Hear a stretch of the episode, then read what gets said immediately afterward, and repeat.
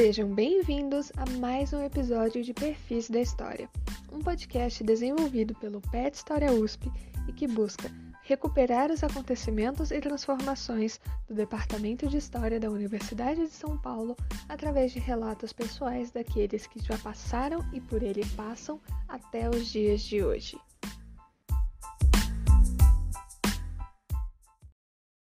Então, agora para as perguntas mais acadêmicas. É, professor, muitos dos ouvintes do Perfis acompanham o podcast pela curiosidade em torno da carreira acadêmica mesmo dos professores. Você se especializou em medieval, né? E o seu mestrado foi intitulado Os Trabalhos e os Dias Eternos, a escravidão africana nos sermões de Antônio Vieira. E o doutorado sobre a escrita e a conversação honesta sobre a história de Portugal. De onde veio esse interesse em pesquisar medieval, esse gosto pela Idade Média, de onde ele veio? E por que, que o tema dos Sermões do Vieira foi esse pontapé inicial na sua produção acadêmica? Como é que surgiu esse impulso? Então, tem uma questão né, que, que me liga à Idade Média. Primeiro, uma Idade Média é uma longa Idade Média. Né? Eu tô, eu tô naquela turma é, que às vezes é, é, um pouco questionada, né, e que eu estou acompanhado só do Legoff, né, que é esse, esse historiador com pouco destaque, talvez vocês nem conheçam, né?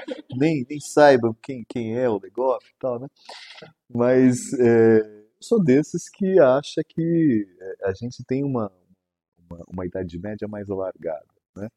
Porque a questão não é tão cronológica, a questão é mais temática. Né? Acho que a gente tem linhas é, temáticas, linhas de força na história, e a questão da religiosidade, ela, ela ela me parece um elemento aí é, que não permite um recorte, né, no, um recorte estrito né, no século XV ou no século XVI. O padre Antônio Vieira apareceu na, na, na minha pesquisa né, porque ele também representava, de um lado, essa questão é, de uma religiosidade é, de intervenção, né, é um jesuíta, com uma, tem toda uma, uma formação missionária, mas um, um cara com uma característica particular. Né? O Vieira com essa questão da discussão do messianismo, com a discussão do, do encoberto na, na Península Ibérica, em Portugal, do profetismo, e com a questão política.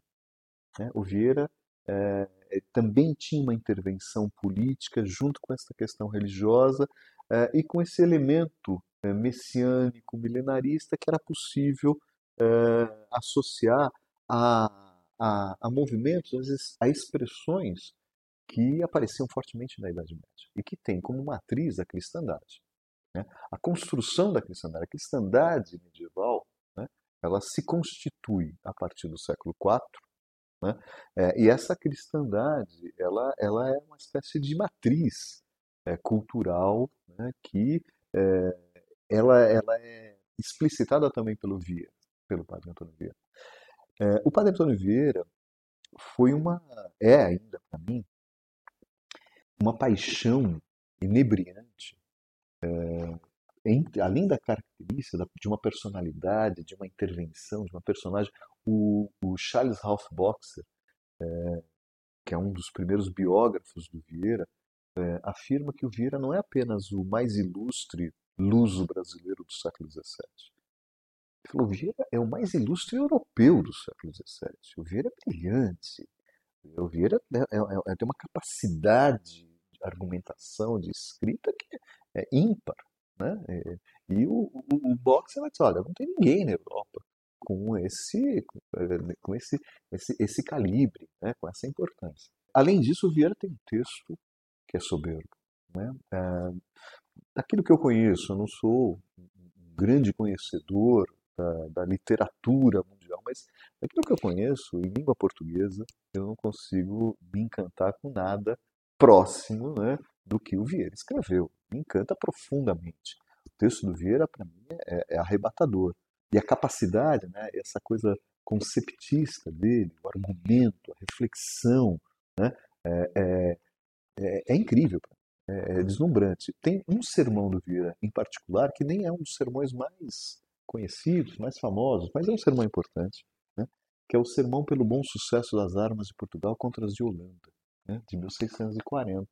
Ele prega em Salvador quando Salvador vai ser atacada.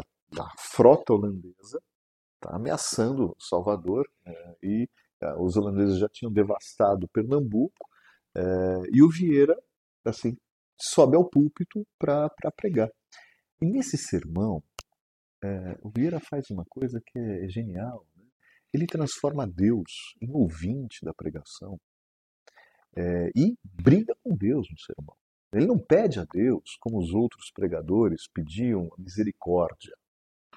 É, ele não fala que o Deus está punindo os portugueses por causa dos pecados, como era um argumento retórico, né? Um, uma forma de, de, estabelecer a culpabilização dos pecadores portugueses, e aí por isso tá, vai acontecer a, a, a tomada de Salvador.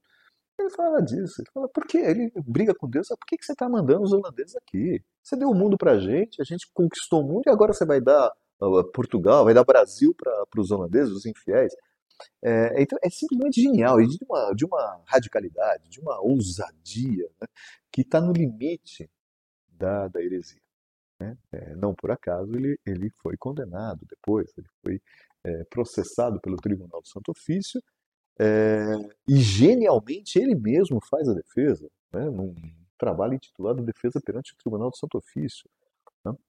É, ele, é, ele é condenado pela Inquisição Portuguesa e Roma, o, a Cúria uh, romana, a Cúria papal, uh, absolve o Vieira e convida o Vieira para ficar uh, em Roma. E ele fica um tempo, depois ele volta e volta para a luta política, né? para a luta política dentro do Império Colonial Português, na corte portuguesa, como representante de uma ala reformista em Portugal. Então, é, é esses elementos da política, da religiosidade, né, é, dessa, dessa cultura religiosa que envolve né, é, pressupostos messiânico-milenaristas, né, que esbarram ali, é, me ligam, né, me trazem ali, me fazem é, é, articular os séculos XVI e XVII a, aos séculos XII e XIII. Né? Então eu vejo alguns elementos de permanência que, que é, vão, vão me ligar. Eu, durante um tempo, além da, da pesquisa, né, eu dei aula na PUC de Ibérica Medieval. Né? Então, eu, durante alguns anos, eu, eu ofereci esse curso lá na, na PUC. Então também foi uma, uma experiência muito, muito gostosa para mim. Né? Eu fui aluno da PUC, terminei a graduação na PUC, vim para cá, vim para a USP fazer o mestrado e doutorado aqui no, departamento, é, mas eu voltei à PUC como professor de Ibérica medieval. Então, é, essa, essa minha ligação com, com a Idade Média, mas não é qualquer Idade Média, é essa Idade Média é, mais longa, é uma Idade Média que trabalha muito com os elementos culturais, mas esses elementos culturais, talvez aí como o futebol, né, esses elementos culturais eles estão envolvidos também com a preocupação política. Né? Essa, é, é, é esses elementos da cultura, né, é, que já foram chamados aí de história das mentalidades, história do imaginário, né, esses elementos culturais eles, eles é, alimentam a, a, reflexão política e a intervenção política. Né? O Vieira, talvez ele seja essa grande expressão. Né? E eu tive o privilégio de, de estudar o Vieira, de pesquisar o Vieira, e participar de alguns debates, alguns congressos sobre Vieira, é, acompanhado de dois dos maiores especialistas e leitores do Vieira aqui no Brasil, né? que é o João Adolfo Hansen, né? que é uma das pessoas que é, me influenciaram muito na, na, minha reflexão, e o Alcir Bernardes Pécora, que é professor lá na Unicamp. Né? O, o Hansen, professor aqui, na FEFELESH, aposentado, sem dúvida, um dos grandes nomes aqui desta, desta faculdade, da história desta faculdade. E o Pécora, né, é um pouco mais jovem, o Pécora é um pouco mais velho que eu, mais jovem que o, que o, que o Hansen, mas o Pécora é um dos grandes nomes né, tive conversas com o Pécora, leituras com o Pécora. O Pécora, é, é, ele, ele, tinha, ele sabia de cor alguns sermões do Vieira. Então, alguma, algumas coisas muito, muito interessantes. Então, eu tive ainda o privilégio de participar dessa, desse grupo né, de discussão sobre o Vieira. É, e o, o, o, Frei Jerônimo Bahia é, foi uma, uma, uma grande sorte, sorte de quem mexe em arquivo.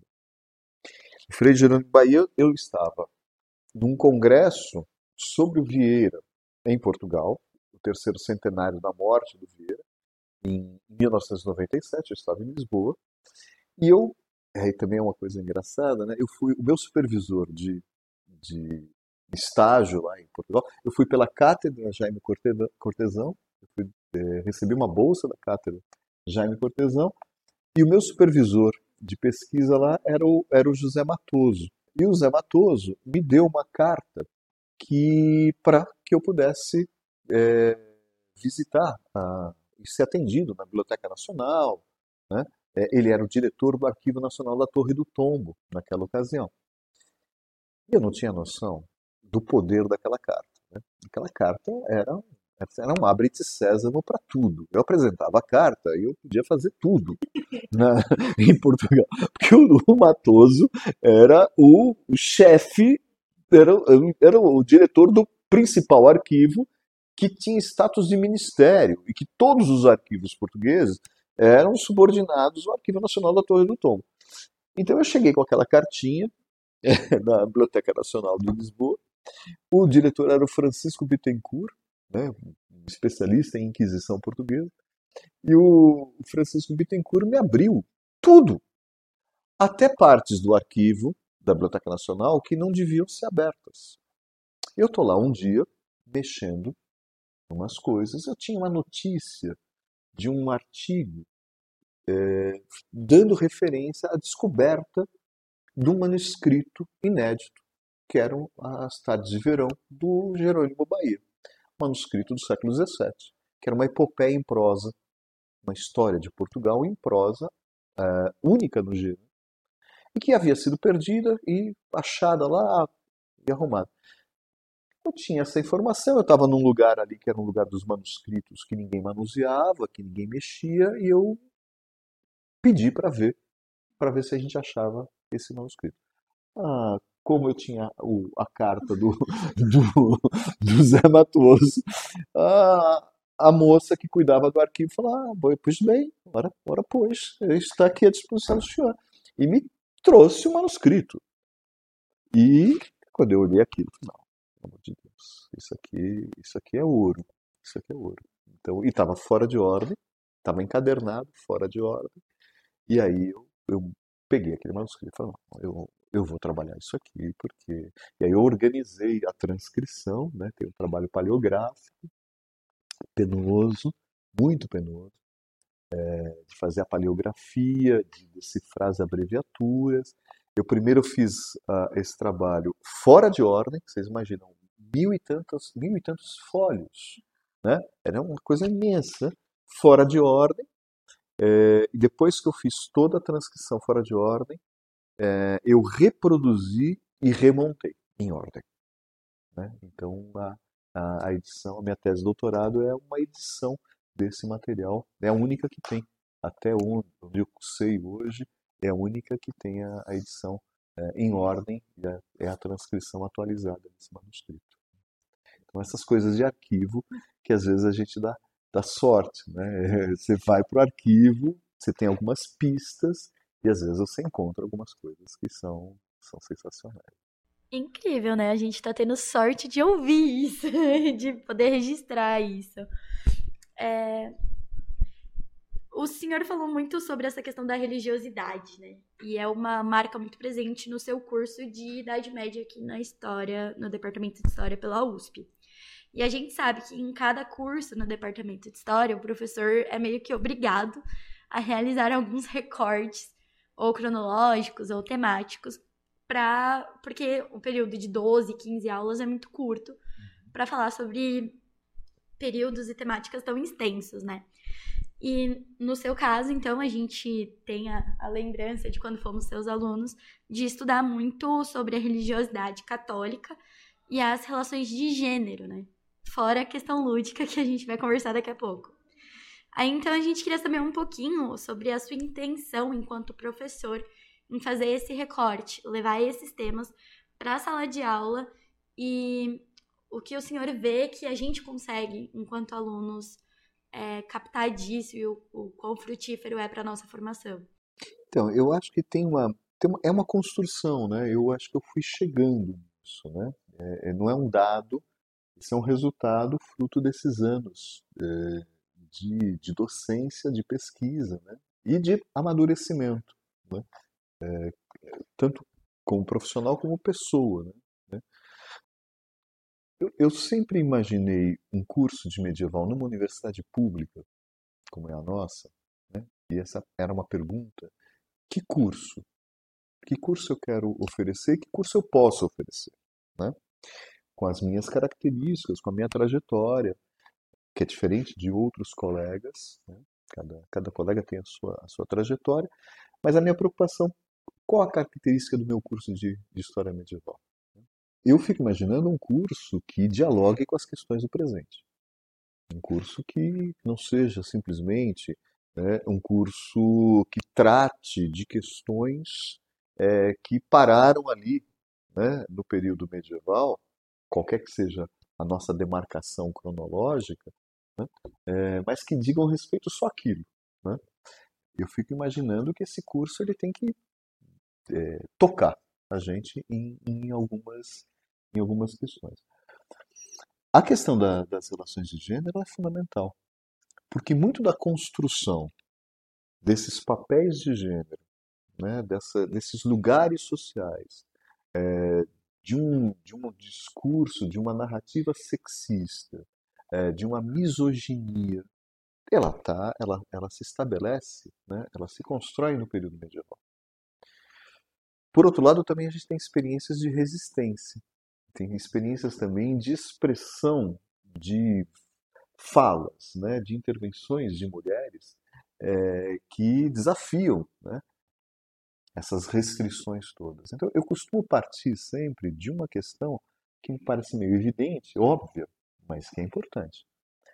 No período medieval, você tem como elemento cultural fundamental o manuseio do sagrado, né, o que dá a sustentação, né, e não sou só eu que pensa isso, o Alain Guerreau pensa isso, o Legoff pensa isso. Essa totalidade da cristandade medieval está sentada é, numa, numa construção, uma prática, uma série de práticas religiosas. Né? É, e essas práticas religiosas elas são restritivas. O manuseio do sagrado né, ele, tá, ele é atribuído aos homens. Os homens manuseiam o sagrado. Os homens manuseiam o sacramento que são esses elementos de articulação do, do cotidiano, da vida cotidiana, com os elementos transcendentes, que dão significação né, nessa relação de analogia. Bom, esse manuseio do sagrado, que é se pretende restritivo, em alguns momentos ele é disputado por algumas mulheres, é, por, sejam individualmente, sejam em grupos. Isso me parece interessante. Né? Isso me parece interessante a gente perceber a, a, aquilo que é estruturante, que é o, as restrições, mas também perceber os movimentos de contestação e de resistência. É, e muito interessante porque é, eu fico imaginando numa sociedade é, que é muito importante que a gente revisite isso. Essa é uma questão atual. Essa é uma questão hoje para a gente repensar o papel de homens e mulheres na nossa sociedade, que ainda mantém uma assimetria. Né? Eu também estou falando outra obviedade. É, é evidente que nós temos uma assimetria, nós ainda temos uma relação de poder, né? nós ainda restringimos a ação das mulheres nos dias atuais. Né? É, e, e, vou dizer também, meu curso tenta é, trazer isso, isso também se dá em outros espaços culturais que não apenas os cristãos. Isso também se dá no mundo é, islâmico, isso também se dá na cultura judaica, né? Então, há outros espaços também que a gente tem essa demarcação. Então, um, um curso como, como o que eu ofereço, é, ele, eu acho que ele tem que tratar é, de uma questão de dominação que talvez seja a, a, mais longeva que a gente possa identificar, que é a dominação de gênero. Né? E, então, eu tento apontar para isso. Então, é, é um curso que tenta dialogar, né? tenta trazer algumas questões em relação ao nosso tempo presente. Então não é um curso de curiosidades, né? em nenhum curso que se basta ali é, na, no encantamento pela documentação medieval, pela dinâmica medieval em si mesma, né? mas que estabeleça conexões com, com a nossa vivência, com o nosso tempo, nosso tempo presente. Você comentou essa questão da cultura islâmica, né? E traz aqui na memória a aula, a sua aula de Mil e Uma Noites, que foi incrível, os paralelos com o professor Mamed, enfim. E é outro ponto interessante do seu curso, né, que é o olhar para a expansão árabe e a guerra da reconquista na Península Ibérica. Como você enxerga a disputa ideológica acerca da narrativa medieval e os desafios de inserir a presença árabe muçulmana na história europeia? É, aí você citou primeiro Mamed, que é o grande tradutor, né, querido amigo de muitos anos, né, Mamed, o grande tradutor é, não só das Mil e Uma Noites, mas de um conjunto de outros registros né, da cultura islâmica. E aí eu tenho duas referências. Uma média que permite manusear né, é, é, esse, esses registros, e o Hilário, né, o Hilário Franco Júnior, que foi meu mestre, né, meu orientador, meu amigo, né, uma relação é, muito de muita proximidade, muito carinho com, com o Hilário, é, e a tese de doutorado do Hilário, né, porque é, é o Hilário ainda, é, não o Hilário já da, da maturidade, é o Hilário no, no processo de constituição da maturidade, que é a sua tese de doutorado, que é sobre a Península Ibérica e sobre a chamada Reconquista. E o Hilário faz ali uma, um exercício muito interessante é, de recuperação dos elementos religiosos é, e dos elementos simbólicos é, da Reconquista. Né? Então, eu acho que nós temos aqui, para mim, né, a possibilidade dessa, dessa construção. Né? pensar as relações de gênero no mundo islâmico, comparando o texto das Mil e Uma Noites é, e um outro texto fundante da cultura islâmica, que é o Corão. As Mil e Uma Noites, que tem é, como personagem principal uma mulher, que é a Sherazade, e tem uma vocalidade feminina também, é, marcadamente pela Sherazade, que é a narradora. Ela é uma protagonista narradora. E o Corão, que tem é, é, uma vocalidade masculina de um profeta homem que fala em nome de um Deus homem, que substitui divindades femininas que são mencionadas no Corão. Então, é esse confronto que eu, que eu, eu, eu tento fazer na, nessa discussão, é, uma única aula né, que, eu, que eu abro no curso, uma janelinha que eu abro sobre, para, para o mundo islâmico, mas é essa, essa, essa discussão também do manuseio do sagrado é, e do manuseio do registro. Né?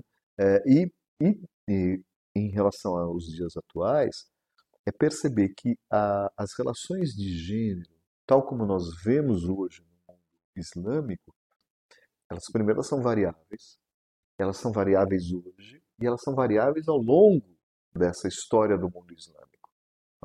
É, e que elas, a gente tem que pensá-las também em relação às relações de gênero ocidentais e não, não construir uma narrativa depreciativa do mundo islâmico, né, é, desse mundo oriental é, que normalmente a gente vê no senso comum. Então, a, a, essa, essa, essa, esse resgate do mundo, é, da cultura islâmica, da religião muçulmana, para mim tem esse sentido.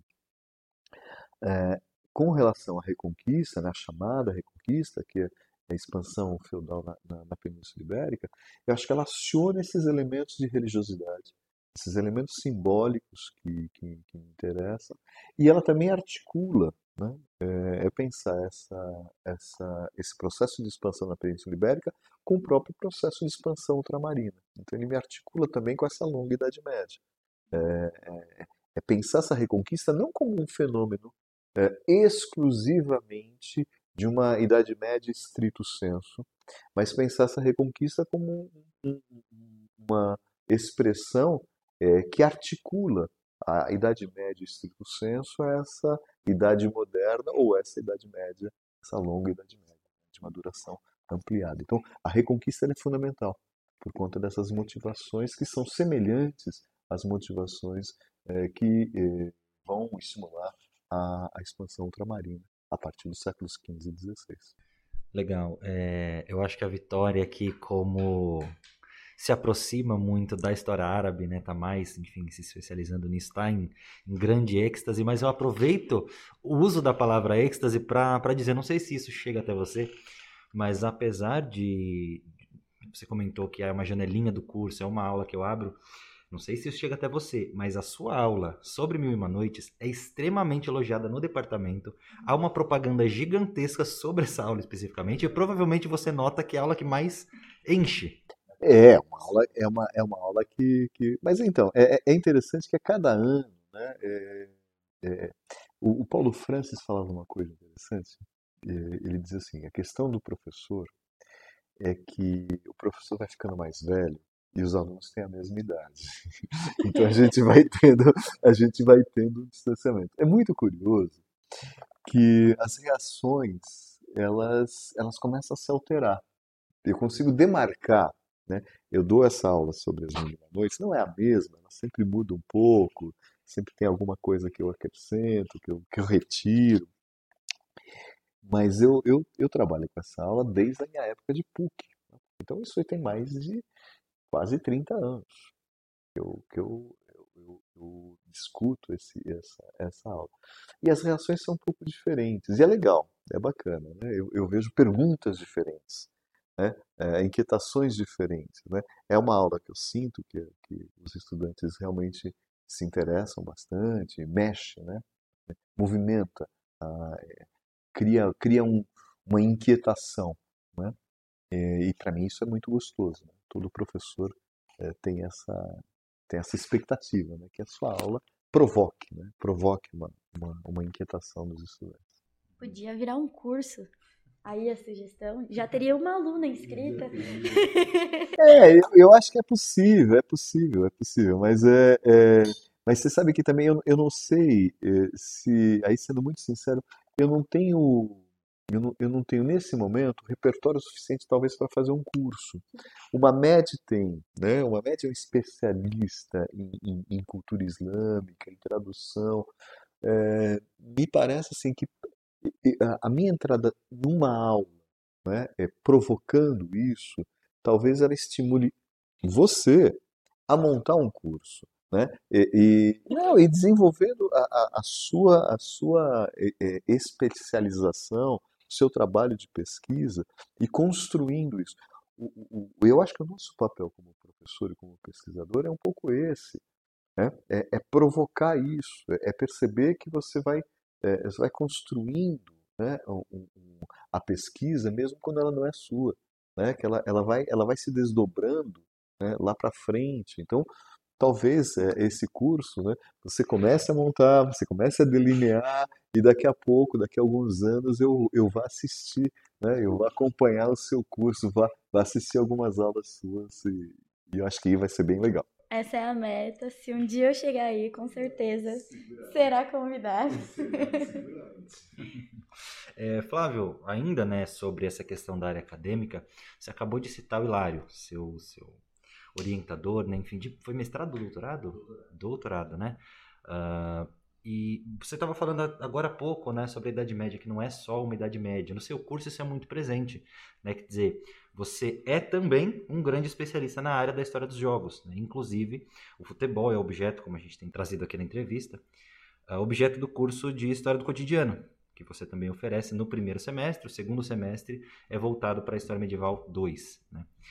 Uh, como que o tema do futebol surgiu na carreira acadêmica é, e, e, enfim, tem esses casos específicos, né? Você citou o Hilário, tem o Reisinger também que aparece no curso de futebol, acho que é o primeiro ou segundo texto do curso, pelo que eu lembro de quando eu, eu assisti suas aulas. Enfim, tem algum aspecto do, da Idade Média que meio que direciona, que orienta o olhar do historiador para a questão lúdica, para os jogos? O Reisinger aparece nos dois cursos, né? O Reisinger, o Reisinger, eu dou o Reisinger na, na, no curso de medieval e dou o Reisinger, o Homo Ludens, né? Porque o Reisinger O Reusga tem uma, é, é um medievalista, né?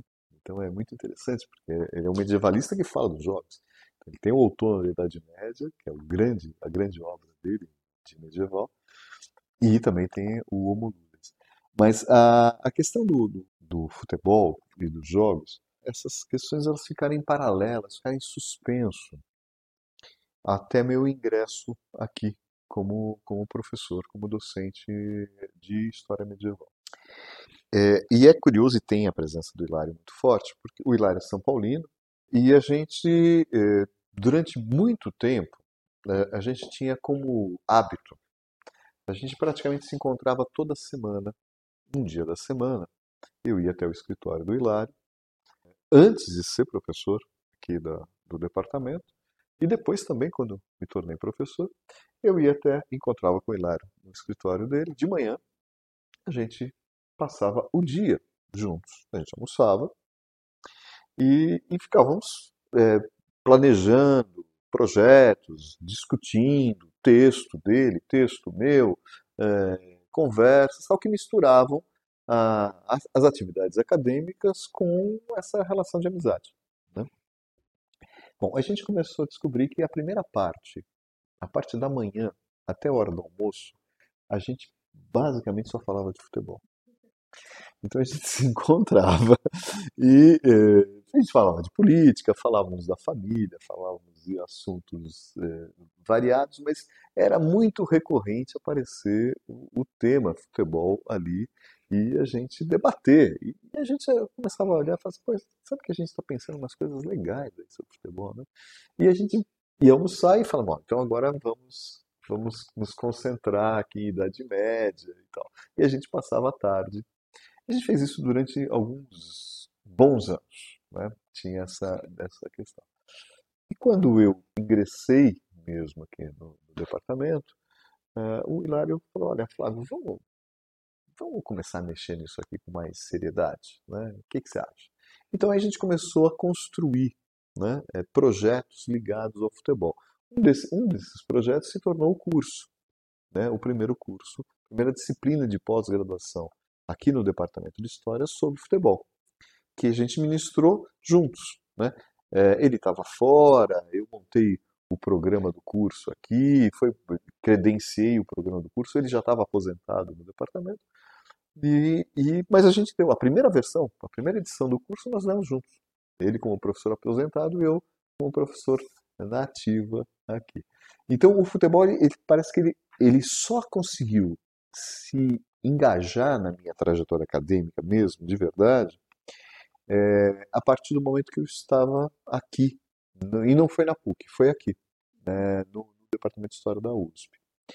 É, e a partir daí, essa, essa questão com os jogos, é, com o Reisinger, né, que tem essa questão, mas com uma identificação, né, uma construção que eu, que eu acho que eu consegui fazer, que é pensar da onde vem o futebol.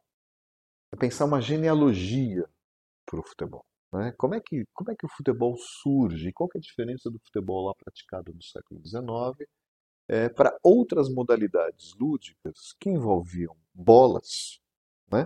e que eram praticadas desde a Antiguidade Clássica, no mundo greco-romano, e que também aparecem no, no mundo medieval, na cristandade medieval.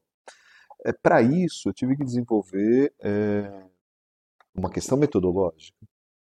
Né? É, e a questão metodológica ela tinha duas frentes. A primeira é, é diferenciar conceitualmente é, jogos de esportes e, e, trabalhar esporte como, de fato, uma ruptura com a Idade Média. É, esporte como um, práticas lúdicas organizadas numa sociedade industrial capitalista a partir né, de referências do liberalismo, de igualdade, de fair play, de normatização, de institucionalização. Diferente das modalidades lúdicas dos jogos, que não tem isso. Né? Não partem da, da, isonomia, não partem de uma simetria, é, partem de hierarquia, são, estão muito mais próximos à festa e ao ritual do que essa ideia de igualdade que os esportes vão apresentar. Então há, um, há há uma diferença conceitual entre jogos e esportes. E essa diferença conceitual entre jogos e esportes demarca uma passagem de um longo período de uma sociedade predominantemente agrária e religiosa para uma sociedade industrial e imanente. Então, essa é uma primeira questão. A segunda questão é pensar famílias de jogos. É, o, o Heisinger, ele trabalha com o termo, a denominação jogo, no singular. Essa denominação é, jogo no singular, é, apesar de é, interessante, apesar de, é, de certa maneira, ela, ela é convincente, ela envolve uma imprecisão. Né? É, trabalhar com jogos na sua é, multiplicidade, não jogo como uma categoria única histórica. E trabalhando com jogos na sua multiplicidade, a gente pode pensar em famílias de jogos. E essas famílias de jogos de acordo com a sua natureza, com a sua materialidade. Então, famílias de jogos com bola, que são diferentes de jogos com luta, de luta, né? os jogos de corrida, é, famílias de jogos com bola, das quais, né, dessa, dessa matriz enorme, é, vai surgindo é, modalidades lúdicas que se assemelham ao rugby e ao futebol. Né? E a partir daí você construir esse trajeto. Então, essa matriz do futebol eu consigo trazer é, é, na Idade Média, eu consigo localizar no cálcio é, fiorentino, é, no hurling, né? na chule, na sul, né? e em modalidades é, lúdicas que eram praticadas no período medieval e que eu diria que são uh, antecessores é, do futebol, é, que vai ser esse recorte, que vai provocar esse recorte, essa ruptura, essa, esse processo de esportivização, né? como o Norbert Elias, o Eric Dani e outros é, teóricos, sociólogos vão apontar a partir do século XIX. É, Flávio, é, direcionando agora para uma última pergunta desse bloco 2, né? Uh, você estava falando sobre seus projetos, né? você, você, citou projetos no plural que, que surgiram, enfim, a partir da sua trajetória no futebol, sendo um deles o curso. Uh, agora, você tem também o Ludens, né? Você coordena o Ludens, enfim, dentre os vários laboratórios de pesquisa do departamento, inclusive da área de medieval. Você se formou, é, você se tornou em 2012 coordenador do Ludens, o núcleo interdisciplinar de pesquisa sobre o futebol e modalidades lúdicas. Né? E enfim, sua aproximação com o futebol já está mais que exposta. Acho que a gente já vamos perguntar ainda sobre o futebol, mas acho que a gente está se encaminhando para um, uma ideia bem legal. Agora, o que a gente queria saber para fechar esse bloco é, uma, acho que partiu mais de um distanciamento muito grande que tem o Ludens do restante do departamento, né? Acho que só o pessoal, eu vejo assim, pelo menos nós conversamos, vemos assim, o pessoal que gosta de futebol, gosta de esporte, se aproxima muito do Ludens. Né? E o restante do departamento acaba, às vezes, nem sabendo, nem lembrando que o Ludens está ali no cantinho, junto com os outros laboratórios, perto das salas professores, enfim. O que, que, o, que, que o Ludens faz hoje? Como o Ludens funciona, né? E, e, enfim, dentro dessa relação entre várias universidades, né? inclusive é, é importante citar, né? É um, é um laboratório que, que direciona aí uma, uma relação entre USP, Unesp, Unifesp, Unicamp, né? Quais linhas de pesquisa têm se desenvolvido, em qual nível né, de graduação, de pós e etc. E como que os alunos do Departamento de História podem se aproximar, estar presentes e fazerem parte do Ludens também? É, então, o Ludens é um, é um NAP, né? É, é, o Ludens foi interessante porque é, houve aqui, na gestão do Rodas, né, do reitor Rodas, o estímulo à constituição de núcleos de, de pesquisa né? e editais. Né? E com alguns colegas e alguns estudantes, né? E, na verdade, quem me propôs isso foi um, eu nem tinha visto o edital, né? Eu sou um pouco desatento a essas coisas. Então, alguns estudantes de pós-graduação viram o edital e me procuraram, falando: Flávio, vamos fazer, vamos nos inscrever nesse edital. E nós nos inscrevemos. Montamos lá um as, as propostas, né? E, e eu não tinha muita expectativa em ganhar. Né? Eu achava que, assim, vou marcar posição com a minha pesquisa sobre esporte, sobre futebol, marcar o campo. E nós somos agraciados, nós somos é, aprovados com o NAP. Tivemos uma boa verba para montar a estrutura do Ludens. essa verba depois foi contingenciada. Então, eu ganhei uma boa verba, depois eu fui surrupiado com essa verba, essa verba voltou para a reitoria. Eu gastei um terço do que eu tinha é, de recursos para pesquisa. A gente fez, é, eu acho que o, eu gosto de mencionar o que a gente a gente fez é, alguns projetos coletivos muito interessantes. Né? Dois eu vou, eu vou destacar. Né? Um que foi o Brasil na Arquibancada, é, que nós é, rodamos com uma equipe de pesquisadores fazendo registros é, de partidas de futebol da Série B do Campeonato Brasileiro e da Série C, rodando o Brasil inteiro, que é onde tem o futebol brasileiro mesmo. Né? Porque o futebol da Série A é Rio-São Paulo, um pouquinho de Minas Gerais e um pouquinho de Rio Grande do Sul. O, o futebol brasileiro, de verdade, está nas séries B e C. É, a D também, a D era, é impossível a gente fazer, é, a gente não tinha perna para cobrir. Então nós cobrimos e fizemos registros fotográficos, entrevistas, vídeos e fizemos algumas exposições, alguns trabalhos sobre o Brasil na arquibancada. Vocês podem ver lá, tem uns painéis, algumas fotos que eu coloco ali na, na frente do Luda. Eu vou falar de três projetos. O segundo projeto, que, nós, que eu acho que é interessantíssimo, e talvez seja o projeto que eu tenho mais carinho, é, foi um projeto que nós fizemos em parceria com a Secretaria de Direitos Humanos da Prefeitura durante a gestão do Haddad, é, que foi o projeto Vista Sua Camisa com Orgulho. Então, durante a parada LGBT, nós montamos um estúdio fotográfico é, com araras, com camisetas de futebol, e a gente convidava os participantes é, da parada LGBT para tirar fotos, escolher uma camisa e tirar fotos. Então nós temos fotos de homens se beijando, com a, um com a camisa do Corinthians, outro com a camisa do São Paulo. É, nós temos fotos de mulheres se beijando com camisetas diferentes. Nós temos fotos de um bando se beijando. Nós temos fotos de héteros, de trans, de crianças, de famílias, de idosos. Né? Nós temos fotos de uma diversidade é, comportamental e por isso vista a sua camisa com orgulho, com orgulho gay. Né? Essa, essa, essa foi uma, uma, uma pesquisa interessante porque ela envolve toda a nossa reflexão sobre a questão da homofobia no futebol e a questão do sexismo, do machismo, que tem a ver com a Idade Média, que a gente acabou de falar, com uma intervenção. E aí é um momento que eu acho interessante de, a gente ter um laboratório de pesquisa que produz pesquisa, mas que também tem uma intervenção é, na sociedade que a gente está vivendo. É, é, curioso, eu falei hoje isso com, com, com os, os, estudantes na, na minha aula, é, esse, a gente colocou esses painéis aqui embaixo, né? Teve uma época que esses painéis estavam aqui no, no saguão. E, e, e, teve um ano que os calouros vieram fazer a, a, a matrícula e, alguns pais né, acompanham os, os, seus filhos, né? E alguns pais ficaram incomodadíssimos com as fotos, né? É, de gays, de lésbicas, de trans, de drag queens, né?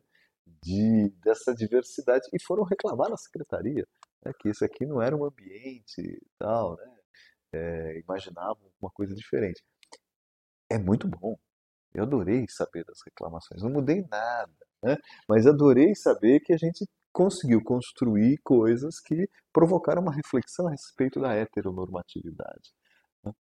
O terceiro projeto que eu quero, quero mencionar é um projeto sobre os Jogos Mundiais dos Povos Indígenas de 2015, que ocorreu em Palmas, em Tocantins. E o Ludens foi com uma equipe de pesquisadores também para fazer registros, entrevistas. Nós temos um grande acervo é, sobre os Jogos Mundiais dos Povos Indígenas, que foram pouco noticiados no Brasil. Né? Pouco, a cobertura é, dos Jogos é, foi muito, muito frágil. E, e jogos muito interessantes do ponto de vista dessa construção de um outro conceito, que é o conceito de etno-esporto. Né? É, não é só esporte, é, é, uma outra coisa que se pratica entre os povos indígenas né, e, e, a gente pôde fazer essa reflexão. Bom, o Ludens tem pesquisas de diversos colegas aqui da USP, fora da USP, e a gente tem, a gente ganhou, eu não consegui inaugurar por causa da pandemia, mas a gente ganhou a biblioteca do Juca Kifuri. Então a biblioteca do Juca Kifuri é, está aqui, né? É, foi gentilmente cedida por ele, nós fomos retirar na casa dele a biblioteca, trouxemos a biblioteca, é, não conseguimos inaugurar, viu, Juca? Não deu para inaugurar por causa da pandemia, é, mas eu, eu, queria inaugurar agora e tem restrições de uso do espaço aqui da, da, do departamento por causa das salas de aula, da, dos cursos, é, mas a gente tem hoje uma biblioteca que a gente chama de Biblioteca Juca Kifuri. Nós vamos inaugurar essa biblioteca né, é, com os livros do Juca. É, e dentro dessa Biblioteca Juca Kifuri nós temos a coleção Hilário Franco Júnior, que também doou os seus livros de sobre futebol e sobre esportes é, para o Ludens. Então nós temos uma biblioteca não circulante, não, nós não temos condições de fazer é, que essa biblioteca seja circulante, mas nós temos um acervo bastante interessante, de cerca de, deve chegar perto de 2 mil, a gente está fazendo a catalogação, tem cerca de 2 mil livros é, específicos sobre esportes e sobre futebol, e todos os estudantes do Departamento de História né, é, estão é, convidados né, a frequentar a olhar essa, a, a, o, o, que nós temos ali na salinha do Ludem, né? os livros, é, as fotos, as camisetas de futebol, as bandeiras de futebol, as atividades que a gente é, promove, a gente não está promovendo agora por causa da pandemia e, e essas restrições agora pós-pandemia no departamento, mas as atividades, os seminários, os debates que, e lançamentos de livros que nós é, promovemos. A gente tem um selo Ludens, né? então há também um selo a gente tem algumas pequenas, mas importantes publicações com o selo Ludens, né? uma, uma, uma edição é, de, de material voltado para as pesquisas aí de futebol e de esportes. Então, é um laboratório que precisa é, se reestruturar, porque pós-pandemia a gente tem que reestruturar uma série de, de, é, de intervenções, mas é um laboratório que tem bastante, tem bastante material, tem, tem pesquisa acumulada e tem espaço para muitas pesquisas. Né? Pra, não é só futebol. A última coisa que eu vou falar do Ludens, né? senão eu fico falando um monte de coisa. A gente tem o maior acervo documental do rugby. Está no Ludens, né? graças a um pesquisador, um orientando meu, que é o Vitor Ramalho, é, que conseguiu trazer a documentação que ia ser jogada fora sobre a história do rugby no Brasil é, está no, no, no Ludem, sob a nossa guarda. Então, nós temos uma documentação ainda sobre esportes importantes, sobretudo sobre o rugby, né? e, e, essa possibilidade de pesquisas as mais variadas, né? do skate ao boxe, é, as lutas marciais, o futebol, é, muitas pesquisas de futebol de mulheres, né? então tive uma, uma, orientador, uma orientanda que já defendeu Giovana, e está fazendo ainda o doutorado sobre futebol de mulheres, é, e a Fernanda, que faz doutorado também sobre futebol de mulheres. É, e também futebol, é, jogos eletrônicos, também uma outra seara, uma outra, uma outra pegada, né, um outro campo de pesquisa que o Ludens também permite essa, esse tipo de desenvolvimento.